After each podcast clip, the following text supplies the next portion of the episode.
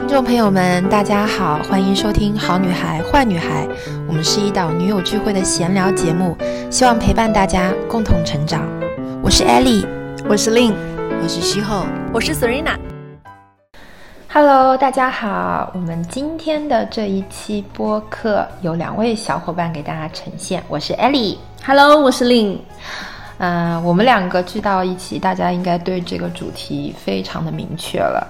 嗯，只要是我们两个碰头，只聊一件事情，这件事情就是工作。所以在大家眼里，我们就是两个工作狂，是吗？我觉得你你是很典型的工作狂，因为是。摩羯就是这样子，因为我妈也是摩羯。多多姐，嗯，十句话里面，你们九句半讲的都是自己的工作，心里面装着也是工作。嗯嗯，我觉得这个就是大摩羯的一个很大的特质，事业这两个字真的是刻在你们脸上。没错，在我们的血液里流淌着。那我怎么就背叛了双子呢？双子不是应该是游戏人间、很潇洒的玩乐人生吗？那我我怎么变成了一个工作狂呢？我也不懂。哎，但是哦，双子座以我的了解就是两面性嘛，所以你们可能兼顾着两种不同的特质。说起这个啊，我要分享一下，就是我们的第一期播客，呃，三个小伙伴一起录完的那一期之后，我身边就有非常亲近的朋友跟我说，他认真的听完了我们那一期，然后觉得我是一个典型的理智派，然后呢，之后是一个非常典型的感性派，他觉得艾莉她是一个既感性又。冷静的这样的一个存在，那就是大双子，没错，就是你。啊，就是双子，就是我我我自己觉得我在享受生活或者说日常的时候，我觉得我还是呃非常感性的，嗯。嗯，很很遵从自己内心的想法，对你是一个情绪主导的人，情绪主导，但是啊，嗯，when it comes to work，嗯哼，我觉得我就是一个。我就是一个非常务实的人，然后是一个非常能够抽离开、很逻辑思维的一个人，嗯，对吧？要不然确实是对，就是很多很多时候，我觉得只要是工作上面的东西，我就没有半点情绪了。对，这点是我觉得，呃，不光是我自己，就是我觉得大家在听我们播客的时候，应该都能够感受到，并且非常值得学习的一点。因为课题分离这件事情，我就是从艾利这边深深的去了解到的。嗯，我以前也是，就是我自从。呃，学习了这个词，课题分离嘛，课就是课件的课，题是题目的题。课题分离是心理学家阿德勒提出的一个心理学的一个呃一个 term。然后它是什么事情呢？就是说，当我们在思考一件事情的时候，一定要非常清晰的去区分哪些事情是我的事情，哪一些事情是别人的事情，哪一些事情是我可以改变的事情，哪一些事情是我主观是无法撼动的事情。所以这样子我们就不。会累了，我只要关注好，呃，我自己的我自己的部分，我可改变的，我可进化的，我可优化的这个部分，你就不会很累了。哎，我想补充这一点啊，就是我在看一本书的时候，也有得到过这个理论。它其实，嗯，教大家更加通俗易懂的一个标准，就是所有的天下所有的事情分成三个部分：我自己的事。别人的事和老天的事，所以如果是老天的事，比如说疫情啦、灾难啦，这个是我们没有办法控制的。即使它发生了，大家就是交通阻塞啦，对，就是度过就好了，就是 let it be。对对对对。然后呢，如果是别人的事，不要去管，因为这个跟你没有关系。所以最后大家一定要回归到自己的部分就可以了。对我们今天其实两个人。呃，已经在录播课之前已经学习了一整个上午了。没错，星期六是我们的学习日，然后我们两个就会凑在一起，因为我们各自经营了一家嗯。公司，公小小的公司，对，小小的公司，我们两个人都是个体户，然后在创业的路上是互相扶持的小伙伴。是，因为我觉得真的人类的悲欢是不相通的，并不相通，真的并不相通。所以就是当创业者和创业者能够在一起探讨一些事情的时候，嗯，是能够感同身受的，很难得，我觉得很难得。就是现在，而且就很多人觉得啊，工作了以后可能。能够聊到天的人越来越少了之类的，因为环境变了嘛。但是我觉得在在创业这个路上，本身就已经非常孤独、非常寂寞的，还能够找到小伙伴一起讨论，我真的太感激、太感激。对，因为我是这样觉得的，就是因为今年二零二二年，其实对我来讲真的非常非常的重要。它重要的程度是什么呢？就是因为我跟令同时。呃，发现就是今年真的是流量大年，意识到这个问题了。我们意识到这件事情了，所以今年我们的共同的目标是非常清晰的，今年就是搞流量。没有没有其他的事情的啊，没有其他事情，就是当你的目标非常清晰的时候，就好像一起在备考的两个小伙伴，你都是为了考。考这一门课，嗯，然后你都是为了嗯考高分，对吧？然后你们就是会为了去备考，然后一起学习，一起复习，呃，然后参加一些小考，然后考完之后，哎，然后就错题集，是不是？对对对对，跟小时候是一样的，嗯，跟小时候是一样，好像学回到了学生时代哦，嗯，对，完全回到了学生时代。然后艾丽就提出说，哎，不妨我们每周六录播课这个时间，我们把它固定下来，变成一个学习日。然后我非常真双手双脚赞同这个建议，所以我们现在就是礼拜六的时间，我们都会抽离出来。呃，大家都知道，我们分别有小朋友、有家庭、有各种各样的事物，但是我们都把礼拜六这一天固定成可以分享这个一周的工作的复盘呐、信息啊这样的一天。哇，我觉得太太珍贵了，这个半天。嗯，对。然后我们这一周其实。嗯，围绕着流量这件事情嘛，嗯，然后令就问了我一个我觉得是一句废话的问题，但是对他来讲真的是打开，而且而且打开了我的新世界吧。对，嗯，我问他说：“艾莉，你觉得我要不要发朋友圈呢？” 然后当时他就：“当然要啊，就是觉得这个问题有什么好问的？”对，我觉得，我觉得首先哦，因为。嗯，我当然知道大家每个人背负的东西不一样，但是因为就我跟令来讲，我们两个身上就承载的这个是公司的命运，嗯，就这个就是确实是我们两个的责任，嗯，呃，你既然是品牌创始人，你既然在运营这家公司，嗯，那我觉得毋庸置疑的，我们首当其冲就是这个品牌的第一发言人，嗯，是他的。Number one sales, number one PR，我觉得这个真的是毋庸置疑的。尤其是像我们公司，其实规模没有大到说好像有一整个 team 是 PR team, marketing team，对吧？还没有到这个程度，还是我们在继续努力的一个方向。那在这个阶段之前，这个重担就一定一定是落在创始人肩头的。是你就是毋庸置疑要利用所有的这个渠道去。为你的这个品牌去宣传也好，去讲品牌故事也好，去宣发也好，我觉得这个是，我觉得你都，我觉得都不应该问我，我觉得这是这是应该要做的事情，是必须要做的事情，是没二话的。没错。比如说，如果你跟我说你是一个嗯呃上班族，上班族，然后你也是一个很内向的人，你对你自己的 privacy 非常的在意，你觉得朋友圈。嗯，你是不喜欢看，不喜欢发，嗯，那我觉得 OK 啊，没有问题啊，真的，这这这没有问题，没有半点问题。但是如果是另来问我这句话，嗯，那我就是要给他敲警钟的。我觉得他是必须要发的，我不应该有这样的一个想法，其实不应该有这个念头产生。呃，当然，我要，我要，我要，嗯，就是。解释一下的是，我不是一个不发朋友圈的人哦，就是来来来来，我给大家，我们现在来看一下好不好？我们现在现场就打开我们各自的手机，我现场打开一下啊，我看看我能不能能不能开，好像不行，不能开，没关系。但是我们刚刚前面刚刚 check 过，对我跟跟大家说一下，就是令的朋友圈是这样子，他可能一周会发个四五条，哎，真的，这个是我极限了，我觉得。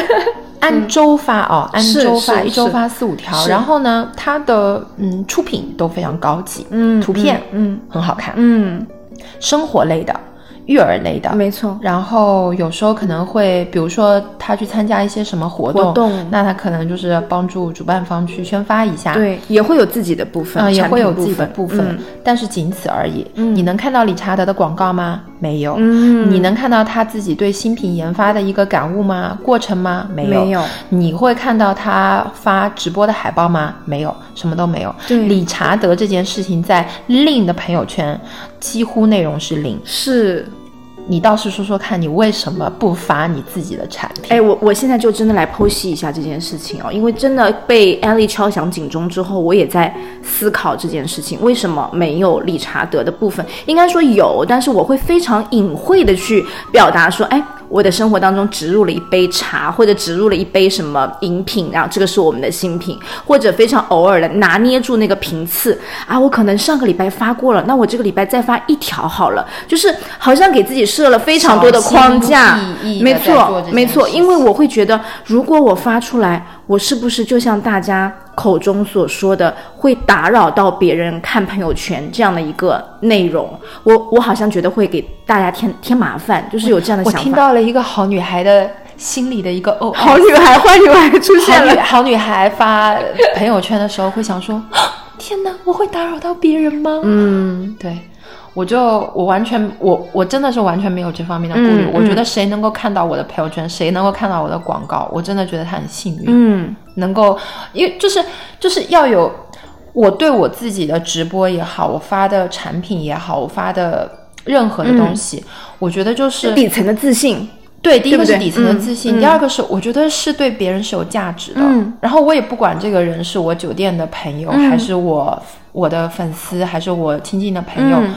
我我真的一视同仁。哎，艾丽刚刚讲到第二个点是我在意的，因为朋友圈当中大家知道，可能小到一个快递小哥，或者是你们楼下的这个保安之类的，就是平常生活当中有小交集的人，大到可能是呃某一些曾经的导师啊、领导啊，或者是一些什么什么场合上的人物，再比如说有到你小朋友的老师，然后同学的家长等等，这些我就会觉得哇，这些人其实。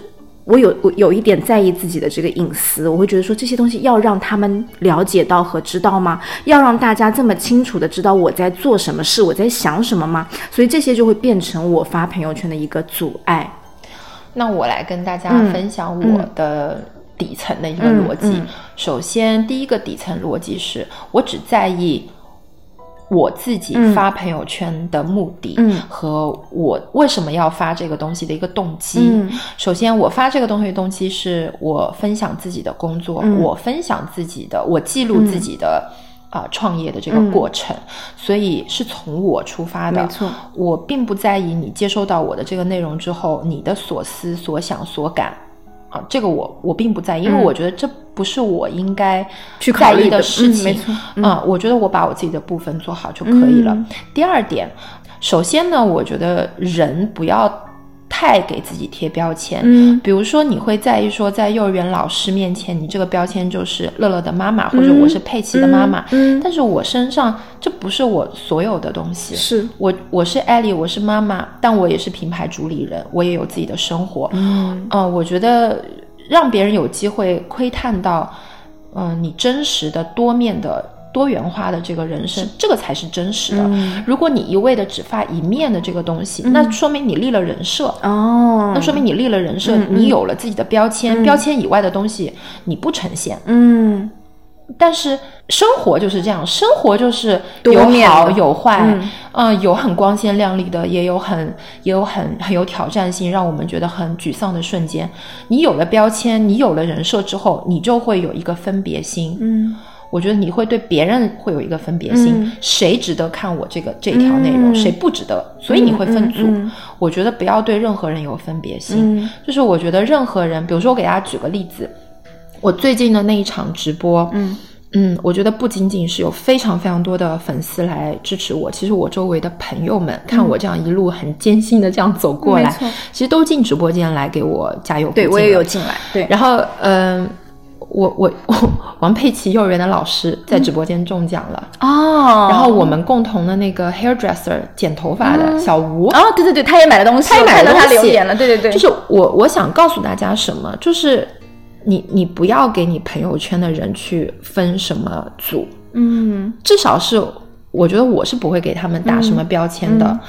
我我全部一视同仁，你是我的投资人，你也应该你也应该进到我直播间来，你你看一看，投给我这笔钱，你看看这个创业者有多努力在做这个事情。对对。然后我觉得就是哦，那佩奇佩奇的这个老师，那他可能觉得说，为什么在幼儿园就是看不到王佩奇的妈妈？哦，原来他工作这么辛苦。对。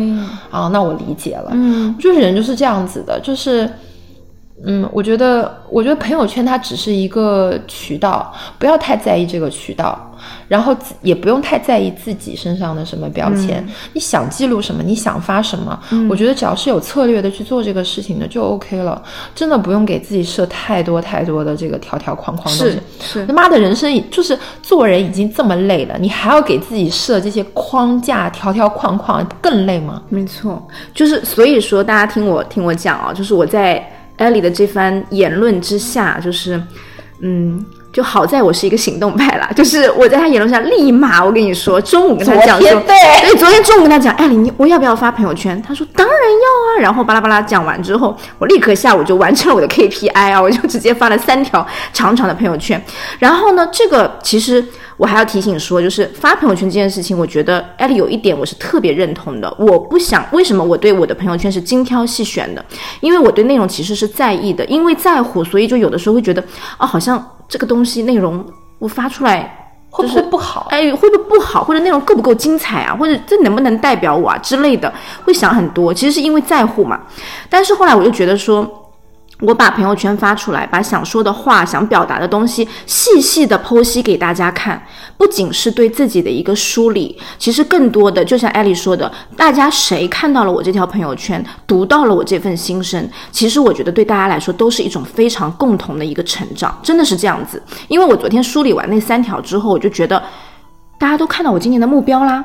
大家都看到我今年想要努力和发力的方向啦，而且我自己都觉得我有打开这个心门的感觉，而且我自己觉得说我在发朋友圈的发之前和发之后，反正就是推开了一扇门的那样的一个一个想法，而且我会特别希望说，嗯，如果大家有跟我们一样哦，就是在做一些自己想做的事情，然后呢也想要寻求一些力量的。这个力量感其实是从你开始愿意跟别人打开心门交流那一刻开始的，所以这点我觉得是这个背后。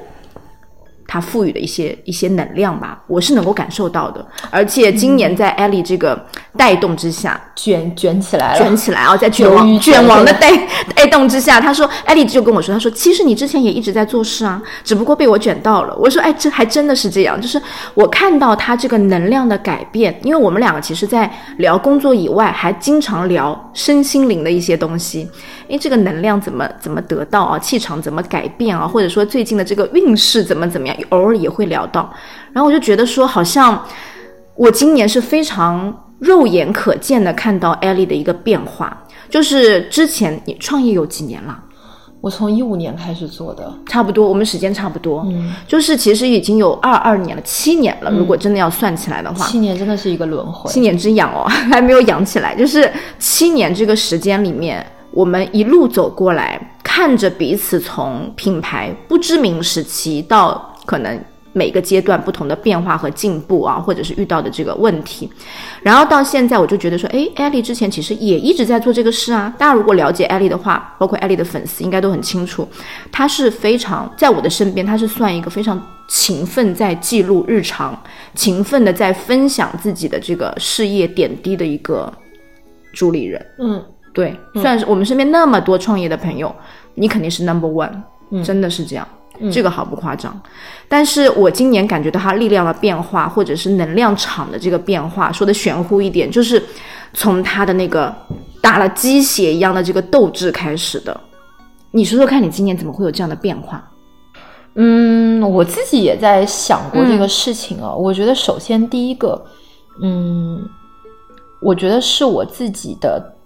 动心起念，就是因为有粉丝问过我，因为我一直在微博上就在写说，二零二二年是我的超级大年。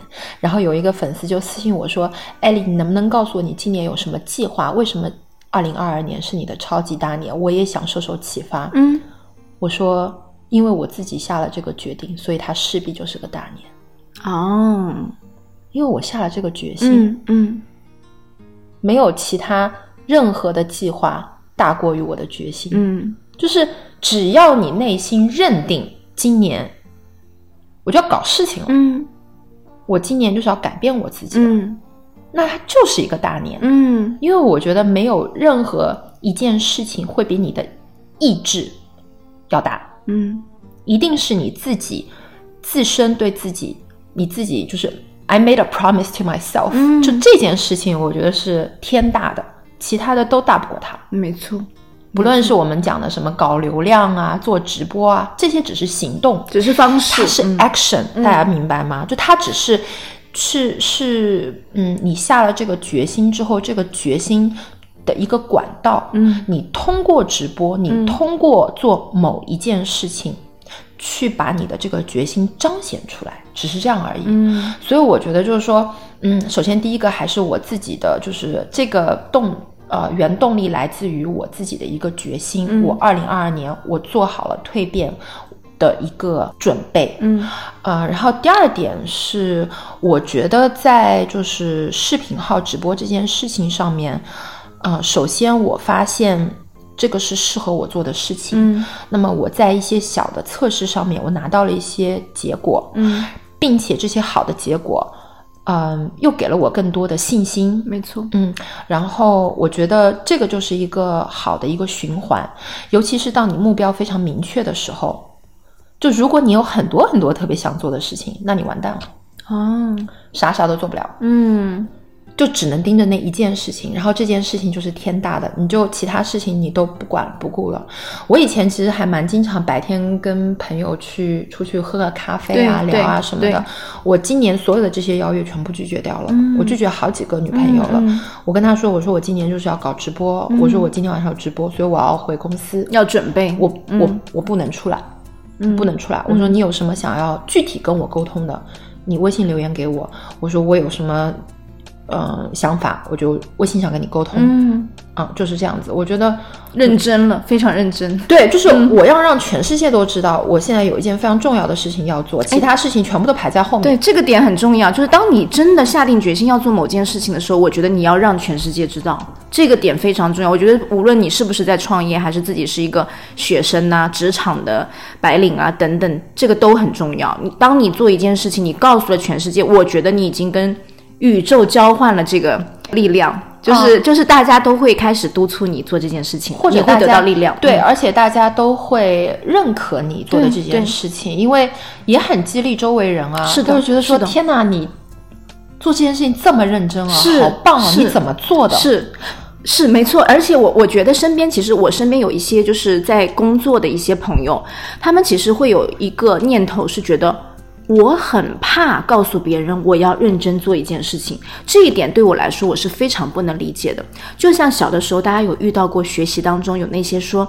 嗯，我没有复习，我没有准备，哎哦，太难了，我我不知道在考什么，然后考出来他第一名。对，就是他为什么会说这个话？大家想过吗？因为他很害怕，万一我复习的非常认真，全世界都知道我用尽了力气复习，可是我复习的很差，那我会非常没有面子。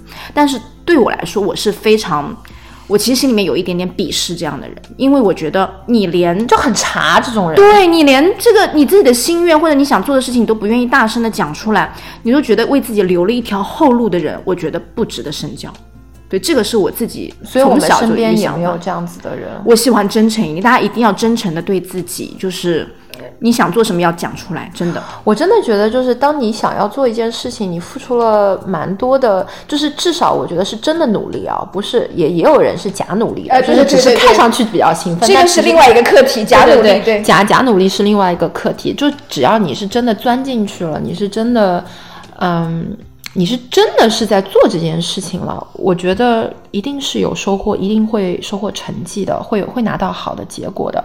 不妨把自己想要努力的这个目标。嗯，昭告天下，因为当你昭告天下的时候，其实你也是向宇宙许下一个心愿，宇宙也会反过来帮助你的。吸引力法则来喽，吸引力法则来了，我是吸引力法则，就是拥护者，对不对？对对对对对，因为我觉得就是，当你自身的这个能量特别好，然后当你自己非常明确自己要什么的时候，整个宇宙都会都会来帮助你的。没错，没嗯错。然后我觉得，嗯，从艾丽的朋友圈当中啊，我也看到说，就像艾丽刚刚讲的那段话，她有写在朋友圈里面那句，你记得吗？你说。我如果成功了一次，一定是会有第二次、第三次、第四次的，就是成功是成功之母，对不对对不对？对不对？对就我觉得真的是这样子，就是，嗯，就好像我们之前前一阵子这么热闹的在讨论说谷爱凌为什么会成功，我觉得这个背后的逻辑是一样的。首先你自己要发下这个愿，然后一切的行动要围绕着你自己的这个主观的这个 mind 去进行，最后你把这个事情推动下去，全世界也都知道的时候，你尝到了那个成功和获得能量的那个感受。然后它会继续到你的下一次，再下一次，然后你的人生好像变得越来越顺利了。我觉得吸引力法则其实讲到头，它一切的那个起心动念还是在自己身上。我觉得就是你你讲的最后一句话，其实我挺想 Q 的，就是所有的一切其实到最后都会回到你自己身上。你会发现你的功课，不管是创业也好，还是人生也好，其实都是在修自己。就是你还是育儿也好，还是育儿也好，其实到最后，其实你就是在修自己，对吧？就你自己想要成就什么事情，你自己到底你想要奔到一个什么样的目标？你为这个目标，你愿意牺牲什么？你愿意舍弃什么？你你你愿意花多少精力、多少时间、动用多少资源，去把这个目标把它拱起来？嗯嗯，到最后就是你自己，没有其他人。所以我那天就是我在做一个直播，然后那个直播的标题是啊。意思就是我为什么不鼓励大家辞职去做副业？呃，我在这一期直播的时候，其实我有说一句话，因为很多人跟我有抱怨过，说自己想要辞职是因为这个赛道不好啊，这个市场不好。嗯，其实任何赛道啊，你做到了食物链的顶端，行业的顶流，嗯，都是有钱赚的。嗯，所以其实，嗯，其实不能。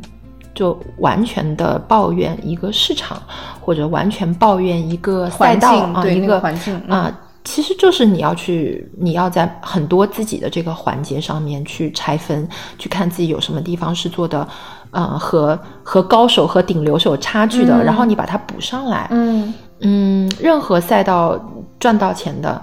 嗯，都是食物链的顶端。你你没有赚到钱，或者说你做的不够好，是因为你还没有爬上去，你还没有做到，你连六十分都没有做到，你怎么能抱怨呢？没错，对，所以我觉得就是，其实我自己有时候我看我，我觉得我就在六十分，那我怎么在这个六十分爬到七十分，七十分爬到八十分，就是要去拆解，嗯，就是这样子的。那可能有可能拆解出来的某一环，私域流量里面某一环是朋友圈。那你就把这这块你把它做好呀，嗯，所以它其实只是大局里面很很小的一个切口，但是这个这个不重要吗？这个也很重要。就是如果你是做商业的人，如果你连周围的十五个人你都影响不了，你都影响不了，你怎么做商业啊？没错，你怎么做商业？没错，就是你闭门造车吗？如果你连自己朋友圈，比如说三千人、五千人，你连这这三千五千人你一点转化都没有，你怎么做商业？没错。对吧？之前艾丽还跟我说，她说我觉得做销售非常高级，因为她说你倒让大家去试试看，嗯，你别看我们大家做直播，这这可能呃销售卖东西很吃力的样子，但是你们如果自己敢去开那个口。其实就已经赢了一半了。你去试试看，其实卖东西是非常难的，非常难。对，你要别人喜欢你是很容易的，对吧？你展示你自己可爱、真性情、很有价值的一面，很多人会喜欢你。嗯，可是很多人会喜欢到为你买单吗？对对，真金白银砸在你身上吗？很难的。真的很难的，没错。就他不仅要认可你这个人，他也要认可你的产品，认可你的定价，认可你的产品的定位，嗯，认可你好多好多东西，他才可能把真金白银砸在你身上。是的，所以这不是一件容易的事情。大家千万不要看不起朋友圈里面那些微商，真正赚到钱的微商都是大咖。没错，真的，而且他们一定是非常洞悉人性的。要多和高手切磋，多向高手学习，千万不要上来就说哦，他们怎么怎么，不要有这样的心，不要贴标签，不要分类人群，不要有这样的分别心。然后我我觉得就是，嗯，以前以往自己的一些偏见。在二零二二年里面啊，新的一年，大家很喜欢立 flag 嘛。我觉得就是第一点就是抛却一些偏见，然后把自己的心打开。心打开这件事情，可能以前只是嘴巴说说，但是真的把心打开去沟通之后，我觉得这个变化是会看得到的。嗯，我今年其实真的拜挺多朋友为师的，然后我有看到你在不停的学习，对我在不停的学习，然后。呃，也有朋友说啊，艾丽你还要学习啊啊，艾丽你你怎么也在这个群里面？天呐，我的女神，哇天呐，大咖也在这个群里。呃，我是这样想的。首先，第一个，当你要学习的时候，你要摆正自己的心态和自己的定位。单一赛道别人做的比你好，你就拜师学艺。嗯，在这个环节，他就是你的老师，你就扎扎实实虚心求教。你不要管你自己以前做到什么样的程度，这跟现在有什么关系？没有任何关系。你在这，你在这个单一的这个，嗯，精准打击嘛，你在这个单一的这个环节、这个点上面，你还没有做到最好，那别人就是你的老师啊，他就是有很多经验可以教你啊，是，那你就学呀，你就做呀，你就把这个赛道、这个点，你把它做好呀。对，就是当你在跟别人学的时候，你把你想学的部分，其实可以拆解开来。你不要觉得说啊，我好像跟我觉得这跟这个人不对付，或者说我觉得他某一些其他的东西，我我我不理不认可，我就不去学他。我觉得大家一定要有这样的一个谦卑的心，就是你把这个他好的地方，你就是值得学的。我觉得这个上面是任何人都可以成为老师吧。所以我觉得艾丽这一点，我当时她跟我分享了这个精神之后，我就说，我说你成长了，我说你今年真的真的长大长大了，长大了，对。我的妈呀，真的很大的一个变化。对，长到三十七岁才成长，但是我觉得大家成长的路径不一样啊。嗯，有有些人就是就是大家这个 tipping point，对对对，这个 tipping point 是不一样的，每个人的这个时间轴是不一样的，timeline 不一样，所以我觉得，呃，我可能是创业七年，可能才是。一个新的里程碑，一个新的开始。那可能有一些人，他可能就前面冲的很猛，那他可能前面一二三四年，可能就已经到达一个思想的高度、认知的高度，然后他的企业随之而也会迎迎来一个呃更好的一个发展。所以我觉得就是。不要和别人比，你自己在当下你是一个怎么样的感悟，你是一个怎么样的阶段，你就去做这个阶段最需要你做的事情就可以了。而且真的是认知才是把一个人框死的一个关键点，认知打开，认知改变了，真的一切都会变化。所以为什么我们要终身学习？其实这不是一个鸡汤。那当你学习的时候，你脑子是转的，你会思考。你你上一次深度思考是什么时候？当你不学习的时候，其实你是不会停下来深度思考的。所以学习是推动我们思考的一个很好的途径。当我们思考，我们的认知的边界就会被拓宽。认知一被更新，一被拓宽，命运就会改变。真的。所以学习为什么要终身学习？为什么要不停的学习？因为我们要不断不断的去深度的思考，然后通过思考。把自己的认知升级，然后你所有的行为举止、你的执行、你的公司、你的生活，慢慢慢慢会有一些改变的。所以就是等于从朋友圈开始，对，从朋友圈开始，从小的细微之处开始。你跟大家分享一下你朋友圈，你打算怎么发？嗯，这个又要说到我们今天聊的时候，就是我们打开各自朋友圈之后分享了一下，然后，然后艾丽就发现说，哎。他说：“你你发朋友圈这件事情，你也不能够只把它关注到你的产品上面。当然了，对。然后他说，如果你发朋友圈变成只分享你的产品怎么怎么样，你又走到了另外一个你变误区。对你就是一个。”我们的客服号啊，我们的小助理啊，那大家也不会要关注你。其实分享朋友圈到底在分享什么？其实大家分享的是我这个人，就是我的那个多维度。如果我只发产品，我又变成了一个单一的人设；我只发生活，那我也是一个单一的。我其实更更更多的让大家看到的是你背后的这个真实的真实的生活和想法，你遇到的事情，可能有一些小事里你想到了很多的一些呃感触，然后你可以把它。分享出来，你或者最近在看什么书，你得到了什么样的一些新的知识，你也可以跟大家分享出来。我觉得，包括你要做的事情，我在开发那么多产品的背后，我的思路是什么？有跟大家分享过吗？也没有。那我为什么会做自己创业这条路？然后包括从设计产品开始到所有的事情，自己的去规划的那个背后的那些艰难，或者是。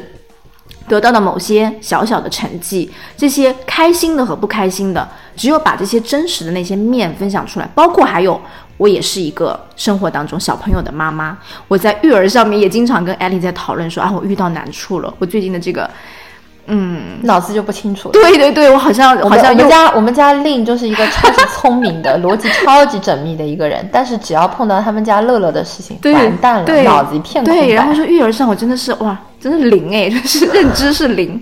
然后这个上面我真的也有看大量的书，所以上一次我在一条朋友圈里就发了，我说未来我想跟大家多多的探讨各个方面的自己的一些心得。然后真的那一条发完点赞超多，然后呢，好多人就立刻来加我的企业微信号，我就觉得说，哦，原来把自己打开的第一步，这步是一定要走的，就是这样子。嗯，对。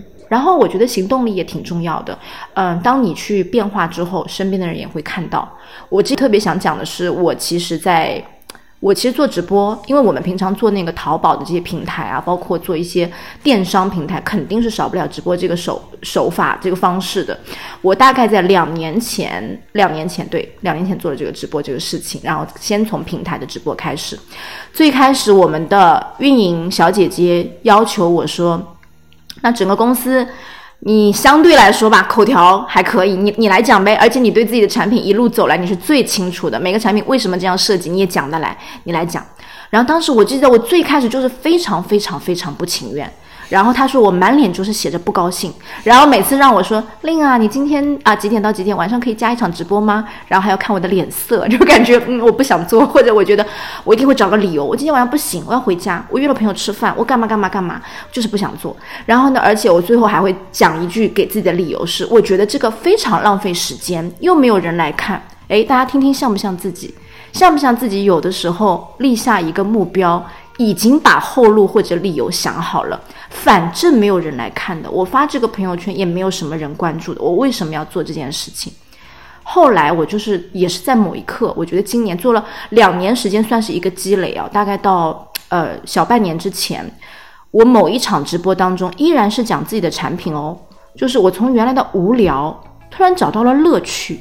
就是我，我突然想到说，我要有一个目标。我今天这一场播下来，同样两个小时，我想要吸引一点粉丝进来，我想要卖出多少单。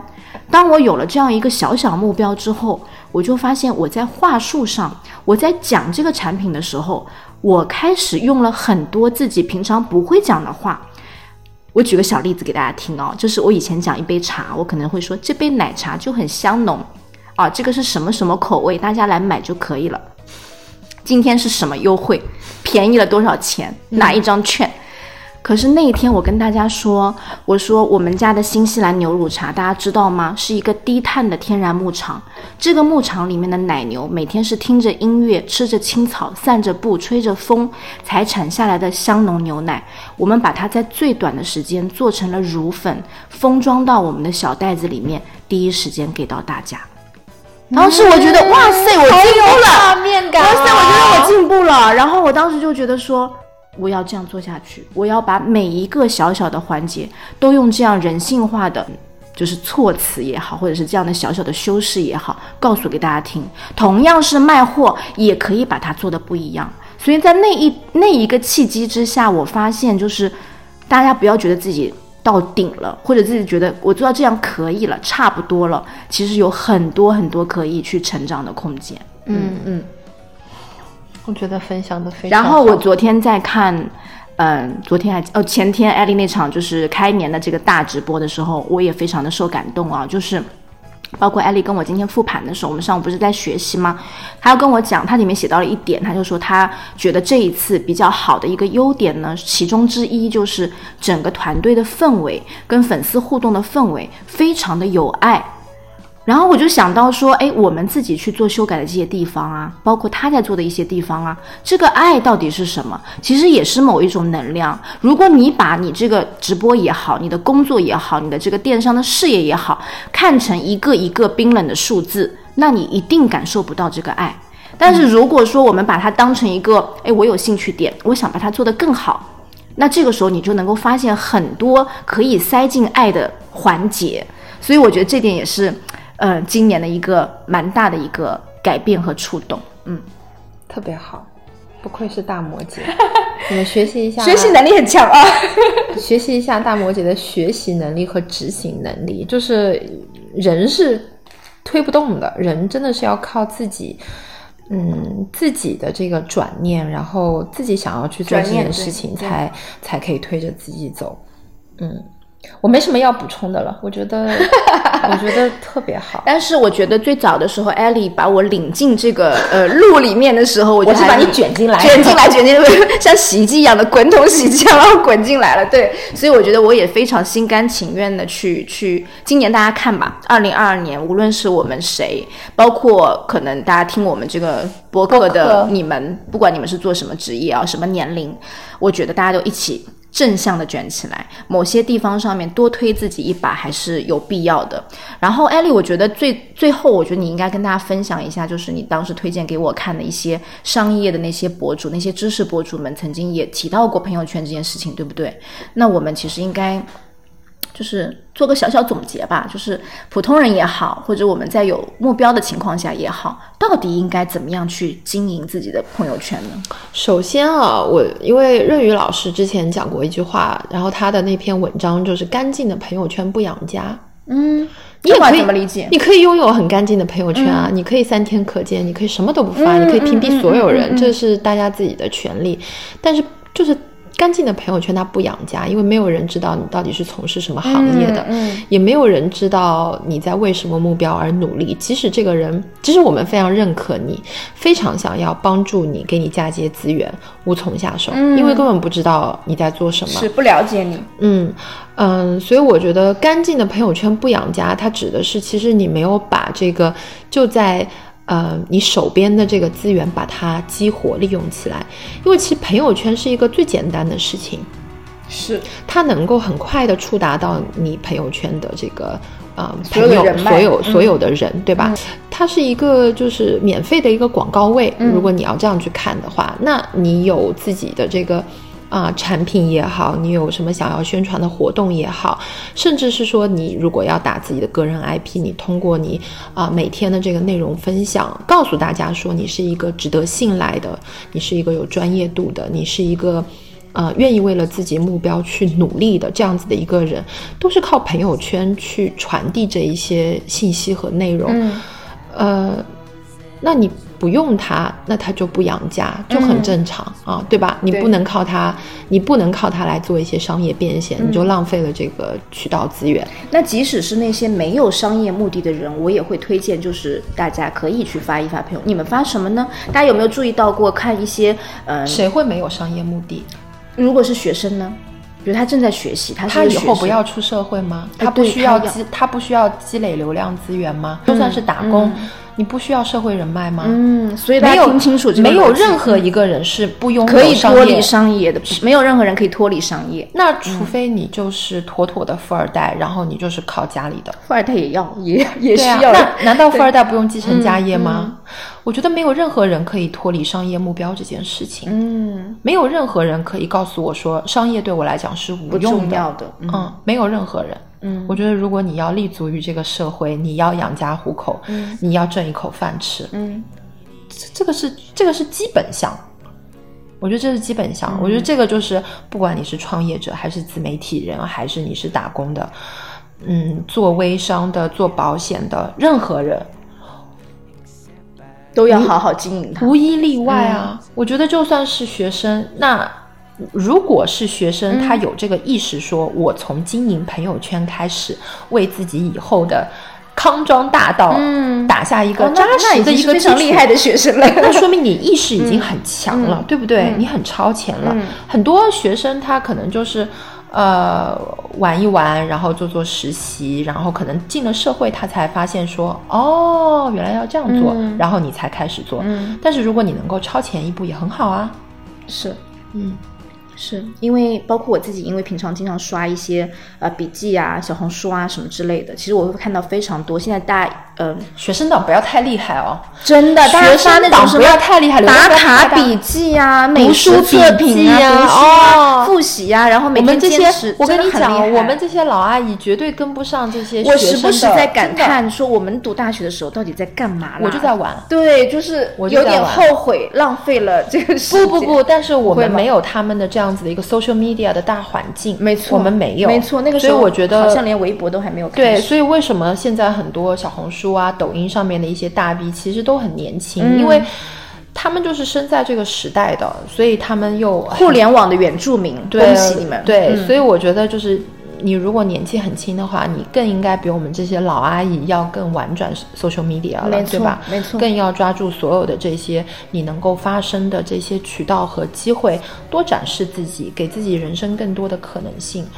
嗯，二零二二年我的关键词是无极限嘛，infinity。啊，啊，所以我我觉得渠道也好，嗯，产品也好，任何东西我都不会给自己设限，嗯，嗯，至少不会上来就很 judgmental 的说这个我不要做，因为这个哒哒哒哒哒。我以前就是这样子的。你以，前是这样子，我以前完全是这样子的人，我我我是非常 judgmental 的人，嗯。然后我就立刻上来我就判断说啊，这个不适合我，因为一二三四五六七。啊，我就直接拒绝了。嗯。我今年的改变就是，我任何的人、任何的事情，我上来都不会先下判断，嗯我会给我自己一个机会，给这件事一个机会。嗯嗯，没错。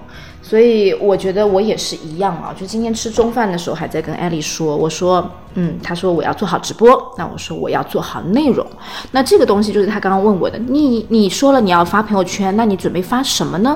我觉得我会各方面的内容都会做尝试，因为我觉得即使有的东西发出来，像以前一样啊，我发这个会不会没有人看啊？不要这样去想，你就发出来。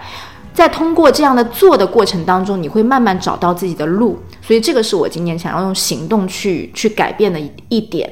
然后呢，包括刚刚也讲到，就是大家如果不论你是什么身份呢，什么什么什么角色，其实从经营朋友圈开始，我觉得今年就会有一个很大的突破和改变。嗯，好啦，那我们今天这一期的播客就到这里结束了，谢谢大家，我们下期再见哦，拜拜。拜拜。